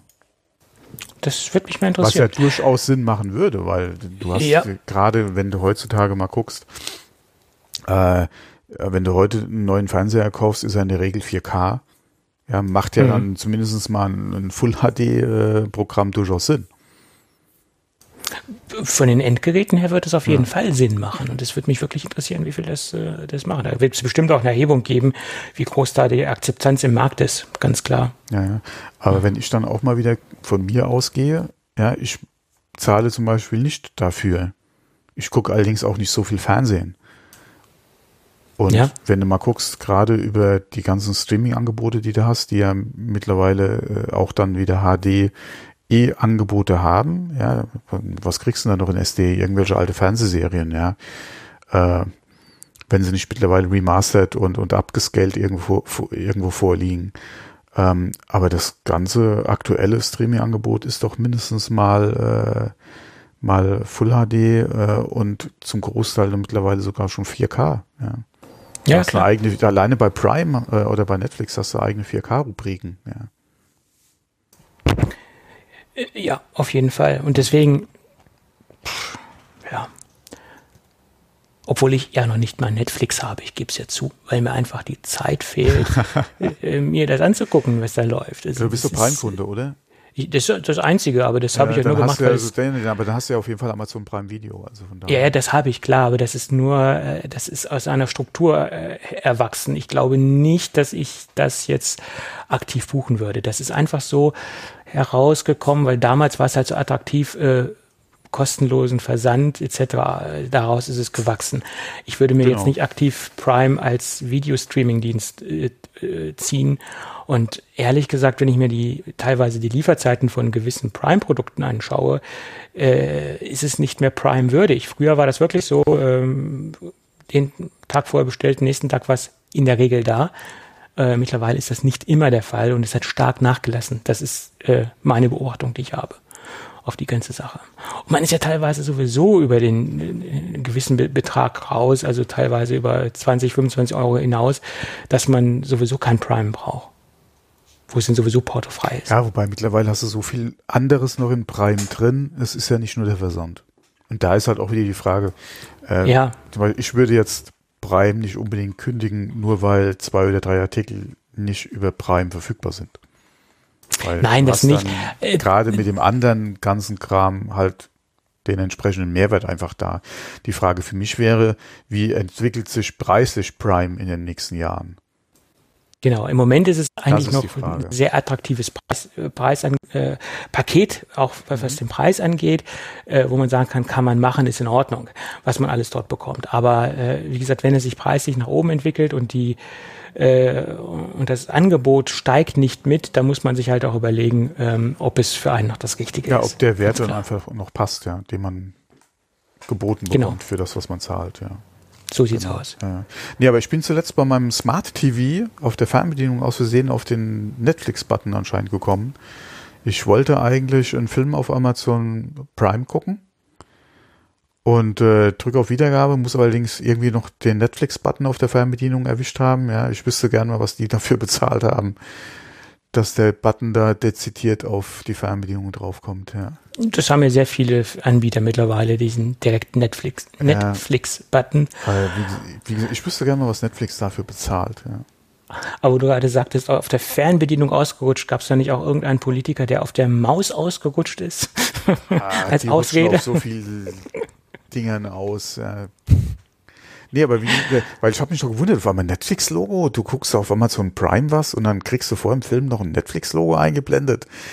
Und äh, dann äh, ging es allerdings direkt auf die, äh, ja, bitte hier klicken, äh, Abo abschließen, äh, kann, kann innerhalb äh, des Probezeitraums gekündigt werden und ich so, äh, äh, äh, äh, zurück bitte, zurück, ich will hier kein Netflix zahlen. Nein, ich will kein Netflix. Pf, hallo, ich guck äh, erstens mal, okay, Netflix hat ein paar Sachen, die würden mich schon interessieren, die sind Net Netflix exklusiv, aber dafür dann nochmal Geld im Monat ausgeben, wo ich eh nicht so viel gucke, nee, macht dann auch wieder keinen Sinn, ne. Wobei, man könnte mal den Testzeitraum mitnehmen, oder? Da vergisst man zu kündigen und dann steht man da wieder. Das ist halt das andere, ja. Ich hatte einen Das ist ja das- für, für, für, für, für Schwitz die Woche. Ich hatte mir den für nächste Woche eingetragen, der war aber diese Woche. Auch peinlich. Tja. Ja. Naja, Aber okay. Das, ist halt, das passiert, ja. Das passiert. Man wird nicht jünger. nee, Nee, wie, wie hat die Dame gemeint? Wir werden nicht alle jünger. Und ich so, okay, war jetzt nicht so nett. Ja.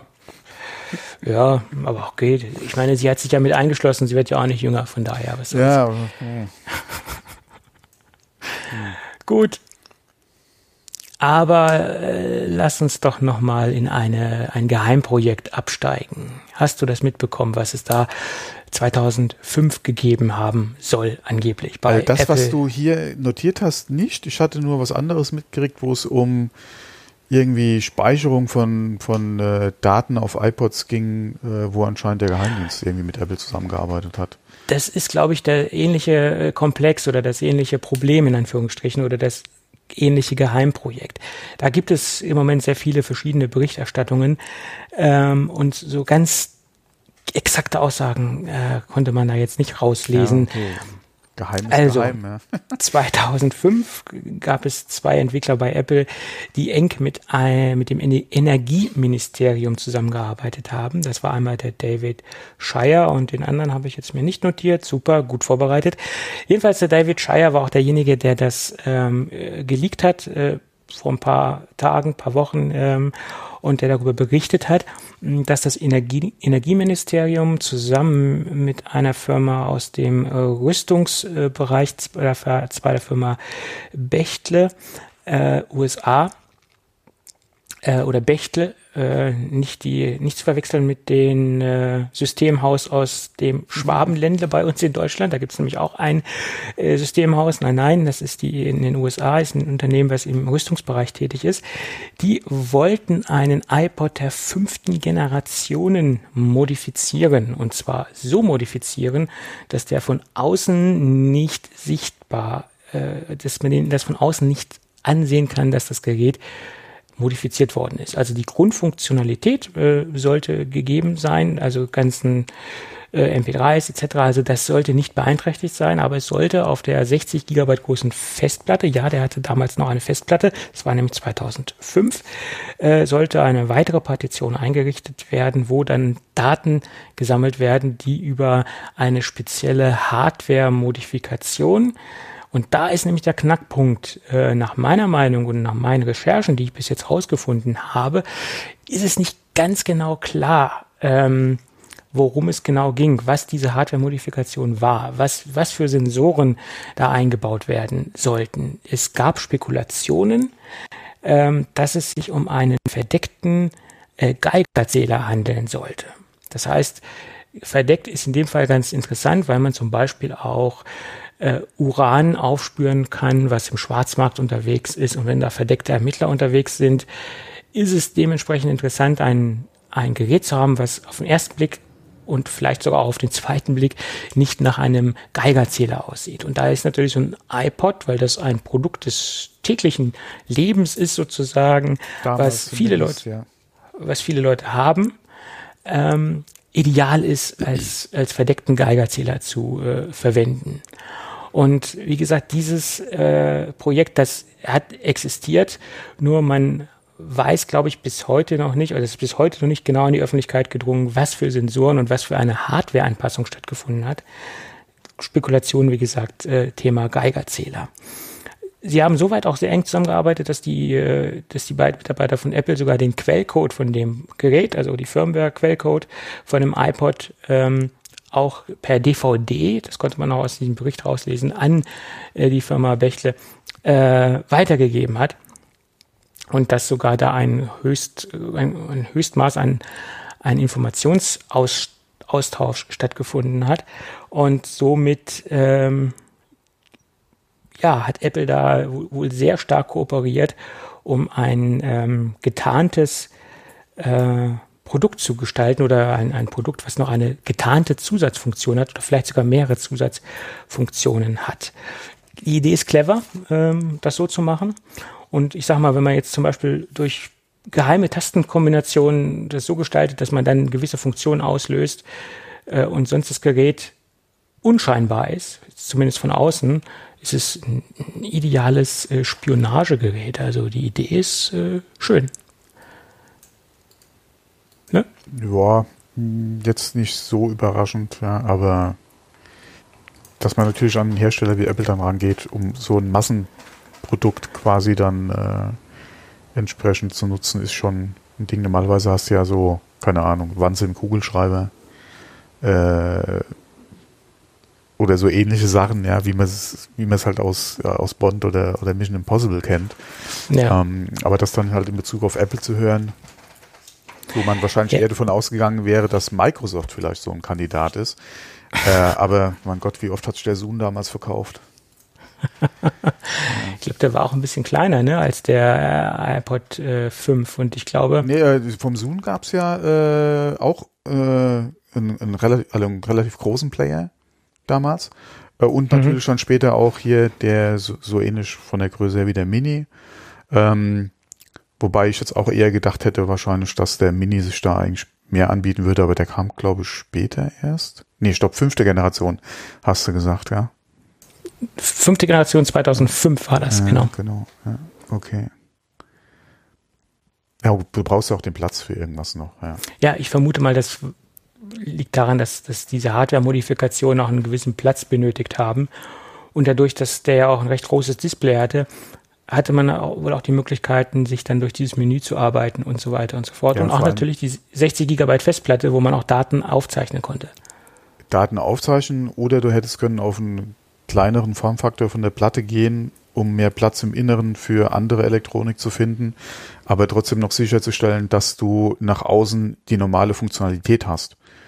Und ob da eine, eine, eine kleine Mini-Festplatte drin ist mit vielleicht nur 10, 12 Gigabyte, die sich im OS allerdings als große äh, identifiziert oder oder eins äh, abzusehen oder zu sehen ist und du dann eine Fake Playlist drin hast über 30.000 Titel, ja, die eigentlich gar nicht alle drauf sind, aber die bei einer schnellen Kontrolle mal hier, es ist ein funktionierender iPod, ja, äh, und dann hast du, wie gesagt, noch Raum für andere Sachen in der Hardware. Wäre ja auch noch ein Ding, weil vom Formfaktor her hast du natürlich schon die Möglichkeit, da auch ein bisschen was reinzubauen. Ja, auf jeden Fall, klar. Ja. Das, äh, denke ich, wird ein Grund gewesen sein. Da die ähm, Geräte ja auch schon zu waren. Mhm. Das war ja nicht so, dass du den aufmachst, ja, und hast dann nochmal äh, irgendwie einen Akku getauscht. War ja damals auch schon nicht der Fall. Das ging beim Classic ein bisschen einfacher, da war das möglich, aber den, das war ja nicht der Classic, das war ja der, genau. der fünfte schon. Mhm. Und die wurden ja immer dichter und, und geschlossener. Also von daher ja. ähm, war das, denke ich, ein ideales Gerät für solche Aktivitäten, klar. Naja, warum auch nicht. Gut, und zum Schluss noch so einen kleinen Seitentipp, nämlich die Seite bodywatch.com äh, nee, bodywatch.app. Das muss ich jetzt mal gucken hier, bevor ich hier wieder, wir packen es auf jeden äh, bodywatch.app. Das ist eine kleine Seite, nur kurz zur Erklärung. Äh, in dem kommenden äh, App WatchOS wird es ja die Möglichkeit geben, seine selbstgestalteten und selbst konfigurierten Zifferblätter zu teilen. Und äh, ja, ja genau, stimmt. Mhm. Ja. sie dann weitergeben an andere etc., an Freunde und Bekannte. Ähm, und da gibt es natürlich ein, ein, ein großes Spektrum, äh, wie sich jeder seine äh, Ziffernblätter gestaltet. Und manchmal kommt man auch auf Ideen äh, oder sieht auch Inspirationen, auf die man selbst so nicht gekommen wäre. Und dafür gibt es jetzt eine Art Tauschbörse. Ähm, die logischerweise im Moment nur mit der Beta-Funktion, äh, mit der Beta-Version funktioniert und später dann natürlich mit der Final-Version. Also Leute, die keine äh, Apple Watch 7 Beta installiert haben, die werden damit jetzt äh, keinen Erfolg haben. Aber äh, alle Beta-Nutzer und äh, irgendwann auch die Final-Nutzer, die können auf der Seite ihre Watchfaces hochladen und können auch äh, andere Watchfaces runterladen, die andere Nutzer dort hochgeladen haben. Schönes, interessantes Projekt und äh, auch relativ einfach zu handhaben. Gibt verschiedene Kategorien, äh, äh, wo man seinen Watchface reinladen kann oder wo man sich umschauen kann. Äh, ganz nett gemacht. Ja. Hm. Ist ein Projekt, das nicht von Apple kommt, muss man dazu sagen. Bist du noch da, Thomas? Ja, also mich reißt es nicht so vom Hocker, weil du kannst ja so viel im Prinzip nicht machen. Das wäre interessanter, wenn du wirklich die Möglichkeit hättest, der Watchfaces komplett selbst zu gestalten. Das ist richtig. Aber es gibt vielleicht Leute, die gar nicht auf diese kreativen Ideen kommen, sich jetzt so das Watchface einzurichten oder die vielleicht auch einfach zu faul sind, sich da durchzuklicken und einfach äh, eine vorgekaute, ja, äh, ein vorgekautes Watchface haben wollen. Ja, oder ja? Ne? einfach mal sehen wollen, was machen andere. Genau. Ja. Das ist ja genauso, wenn man sich Setups anguckt von, äh, von Schreibtischen, äh, da holt man sich auch Inspirationen. Äh, natürlich gibt es da mehr Gestaltungsmöglichkeit als bei so einem Watchface, gebe ich dir natürlich recht. Aber da ist ja das gleiche Thema. Wie sieht's woanders aus? Kann ich mir Inspiration herholen? Äh, könnte ich mir auch stundenlang angucken, äh, Schreibtisch-Setups. Ne? Hm. Das ist genau so ein Ding. Bei Watchface hält sich natürlich auch meine Begeisterung in Grenzen, ganz klar. Gut, dann lass uns doch zum Gadget kommen, oder? Mhm. Das geht eigentlich ganz schnell, weil das eigentlich. gleiche Produkt, das gleiche Produkt habe ich schon mal besprochen. Okay. es hatte nur eine Funktion weniger. Mhm. Ähm, also von daher würde ich mich jetzt auf die Funktionalität, also die eine Funktion beschränken, die die Tastatur jetzt mehr hat. Sie ist beleuchtet. Das war's. Hey, beleuchtet ist immer gut. Also sie ist beleuchtet. Es geht um die Sateki Slim, um das Sateki Slim Keyboard. Das habe ich auch schon mal in der nicht beleuchteten Version sehr ausführlich und positiv besprochen. Grundsätzlich ist es ein, ein Aluminium-Keyboard, also was ein Aluminium-Case hat, äh, Space Gray gestaltet und äh, auch einen, ähm, einen Ziffernblock, aber trotzdem etwas mehr zusammengefasst. Also man hat jetzt nicht noch in der Mitte diesen Cursor-Block wie bei der äh, vollen Apple-Tastatur, sondern etwas zusammengefasst, also etwas äh, re resized sozusagen. Ich weiß jetzt nicht, ob es für die Art von Tastaturlayout auch eine spezielle Bezeichnung gibt. Vielleicht weiß das der Thomas, weil der ist ja da tiefer im Thema, was Tastaturen angeht. Spezielle Bezeichnung für? Ähm, nicht in der Mitte diesen Cursor-Block, sondern den Cursor-Block mit in das Hauptziffernfeld mit äh, eingebaut. Ach so, ist das hier so eine, äh, ist das, äh, warte mal, da muss ich gerade mal auf den Link klicken. Oh wei, jetzt wird gleich die Leitung schlechter. Äh, das könnte passieren, ja. Äh. Ach, nee, nee, nee, das ist ja trotzdem eine volle Tastatur. Ich habe schon gedacht, das wäre mehr so eine 60 Prozent oder so, aber nee. Okay, du hast also sie ist zwar etwas den traditionellen Block noch mit der Page Up und Page Down, aber genau. Ja, Okay. Das ist äh, im Prinzip mehr so wie eine Laptop-Tastatur plus ein Zahlenblock nochmal. Ja. Genau. Ja. Also etwas kleiner als das Full-Size. Apple Keyboard, äh, was in meinen Augen auch äh, ausreicht, wenn man sich dran gewöhnt hat und kommt man da sehr schnell mit zurecht. Also es ist für alle diejenigen, die jetzt nicht so ein riesen Keyboard haben wollen, aber trotzdem einen vollwertigen äh, Ziffernblock haben wollen. So, das Ding haben wir in der Grundversion schon mal besprochen.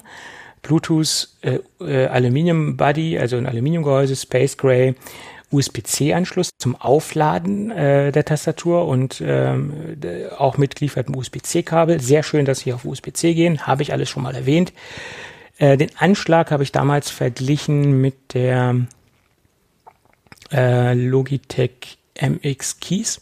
Also der, der Anschlag ist durchaus ähnlich und eine ähnliche Anschlagcharakteristik äh, und auch eine ähnliche Qualität. Also ich würde sie dennoch auf das Level, also ich würde sie fast auf Augenhöhe mit der Logitech setzen, was die Schreibergonomie oder was das Thema Schreibergonomie angeht. Da ist sie fast auf Augenhöhe. Die Logitech ist vielleicht ein Hauch besser, aber auch einen ganzen Batzen teurer, muss man dazu sagen. Das ist jetzt nur so im direkten Vergleich, weil ich beide Tastaturen äh, im A- und B-Vergleich habe, kann ich das jetzt auch so direkt sagen. So, und jetzt gibt's das gleiche Keyboard mit den gleichen Funktionalitäten, aber beleuchtet. Und das macht es natürlich noch interessanter. Wir haben eine stufenlose Beleuchtung, ähm, die in zehn Stufen zu regulieren ist. Also das ist schön äh, umzusetzen oder es ist schön umgesetzt, dass man jetzt nicht so eine krasse äh, Beleuchtung hat, sondern dass man wirklich fast stufenlos die äh, Beleuchtung regulieren kann. Finde ich sehr charmant. Äh, und jetzt fragen sich viele Leute, ja, wie sieht's denn mit der Akkulaufzeit aus? Tja, je nach Beleuchtungsintensität äh, sind es 46 Stunden. Ähm, das ist äh, auch zu realisieren mit den 46 Stunden, wenn man es auf der mittleren Stufe laufen lässt. Also auf der Lauf, äh, Stufe 5 ist das durchaus zu realisieren. Äh, und wenn man die Tastatur komplett, also die Beleuchtung ausschaltet, kommt man auf 80 Stunden. Ähm, das ist äh, durchaus solide, finde ich. Und ähm, aufgrund dessen, dass man das Ding über USB-C aufladen kann, ist das kein Problem. Ähm, ja, das Ding ähm, hat auch noch eine Multi-Device-Funktion, finde ich sehr gut. Wir haben also die Möglichkeit, drei weitere Devices mit zu connecten, sprich, man könnte es mit dem stationären Mac, mit dem iPad oder mit dem iPhone noch connecten und kann dann umschalten äh, an den Sondertasten und zwischen den drei Geräten auswählen. Das ist auch noch interessant. Haben viele Tastaturen mittlerweile. Ist jetzt nicht unbedingt ein USP, aber ein weiteres Feature, was die Tastatur hat. Verarbeitungsqualität ist sehr gut, muss ich sagen. Ähm, das Vorgängermodell habe ich jetzt auch lange getestet äh, äh, und es hat noch keine qualitativen Einbrüche bei mir äh, an, den, an, an, den Tag gelegt. Ja, massives Teil. Ähm, ja, mehr kann ich dazu nicht sagen. Vom Gewicht her, dadurch, dass es ein Aluminiumkorpus ist, auch ein bisschen schwerer. Äh, das macht dann natürlich auch dann den wertigen Eindruck, wenn man auch eine gewisse Gewichtsklasse hat mehr kann ich dazu nicht sagen. Schöne beleuchtete Tastatur. Auf jeden Fall auch ein preislicher äh, Vorteil gegenüber jetzt den großen etablierten Marken wie Logitech, äh, die ja gerade auch im Apple-Bereich stark unterwegs sind mit, mit starken Tastaturen. Aber ich denke, Sateki kann mit dieser Tastatur auch äh, fast auf Augenhöhe agieren. Und äh, wenn man jetzt den Preis betrachtet, dann dann ist man quasi, dann ist es halt kleiner Ausgleich, dass man wieder auf Augenhöhe ist, in meinen Augen, weil das Ding kostet nur 79,99 Euro gerade bei Amazon. Und wenn man sich die MX Keys anschaut, ähm, ist man da schon deutlich teurer unterwegs. Ich glaube, die liegt bei 130, äh, die von Logitech. Und äh, ja, ist eine Alternative in meinen Augen. Hm. Ja, klingt danach, ja. Gut, dann hätten wir das Gadget auch abgefrühstückt. Und jetzt kommen wir nochmal zu unserem Gewinnspiel, weil da hatten wir letzte Woche etwas Zeitnot, weil das Gewitter ja im vollen Gange bei Thomas war. Und ich glaube, viele Hörer haben das gar nicht so mitbekommen, dass wir jetzt auch noch ein Gewinnspiel in der Sendung haben, weil die Beteiligung ist sehr gering. Also die Chancen stehen sehr gut, das äh, Produkt noch abzustauben. Äh, ich weiß, das ist ein, ein Set, was vielleicht auch nur einen gewissen Personenkreis anspricht. Also ist klar, wenn wir jetzt ein iPhone verlosen, das spricht, äh, glaube mhm. ich, viele mehr, äh, viel mehr Leute an als jetzt dieses Content Creator Set, wie man es äh, nennen könnte. Ähm, aber trotzdem möchte ich es nochmal erwähnen. Wir haben ein kleines Sommergewinnspiel und das beinhaltet äh, ein AKG Lyra Mikrofon. USB-Mikrofon hatten wir ausführlich besprochen. Ein AKG K371 Kopfhörer hatten wir ebenfalls ausführlich besprochen.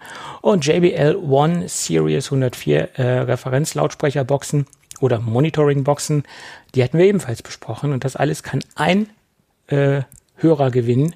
Das ist ein Komplettset und die Teilnahme ist denkbar einfach. Einfach eine E-Mail an akg.geek-café.de senden. Das Gewinnspiel läuft noch bis zum 15.09. Also ein bisschen Zeit ist noch. Vielleicht haben auch deswegen so wenig teil teilgenommen, weil sich alle Zeit lassen. Ähm, ja, mehr brauchen wir dazu nichts zu sagen, denke ich. Die Produkte hatten wir alle schon mal im Test und haben auch äh, sehr positiv drüber geredet und die haben auch sehr positiv bei mir persönlich abgeschnitten. Und äh, ja, dann würde ich nur sagen, bedanken wir uns bei AKG für die Bereitstellung der Gewinnspielpreise. Ja, Dankeschön. Und fleißig mitmachen. Ja, ja, auf jeden Fall, weil eine E-Mail schreiben ist ja keine Hürde, denke ich. Nein, nee. das kann man machen. Gut. Okay. Und aufgrund, naja, so fortgeschritten ist die Zeit gar nicht bei uns. Wir sind eigentlich recht schnell durchgekommen. Ähm, aber aufgrund dessen, dass wir jetzt am Ende unseres Dokumentes angekommen sind, würde ich sagen, wenn alles gut geht, hören wir uns nächste Jawohl. Woche wieder. Genau. Bis dann. Jo, ciao. Tschüss.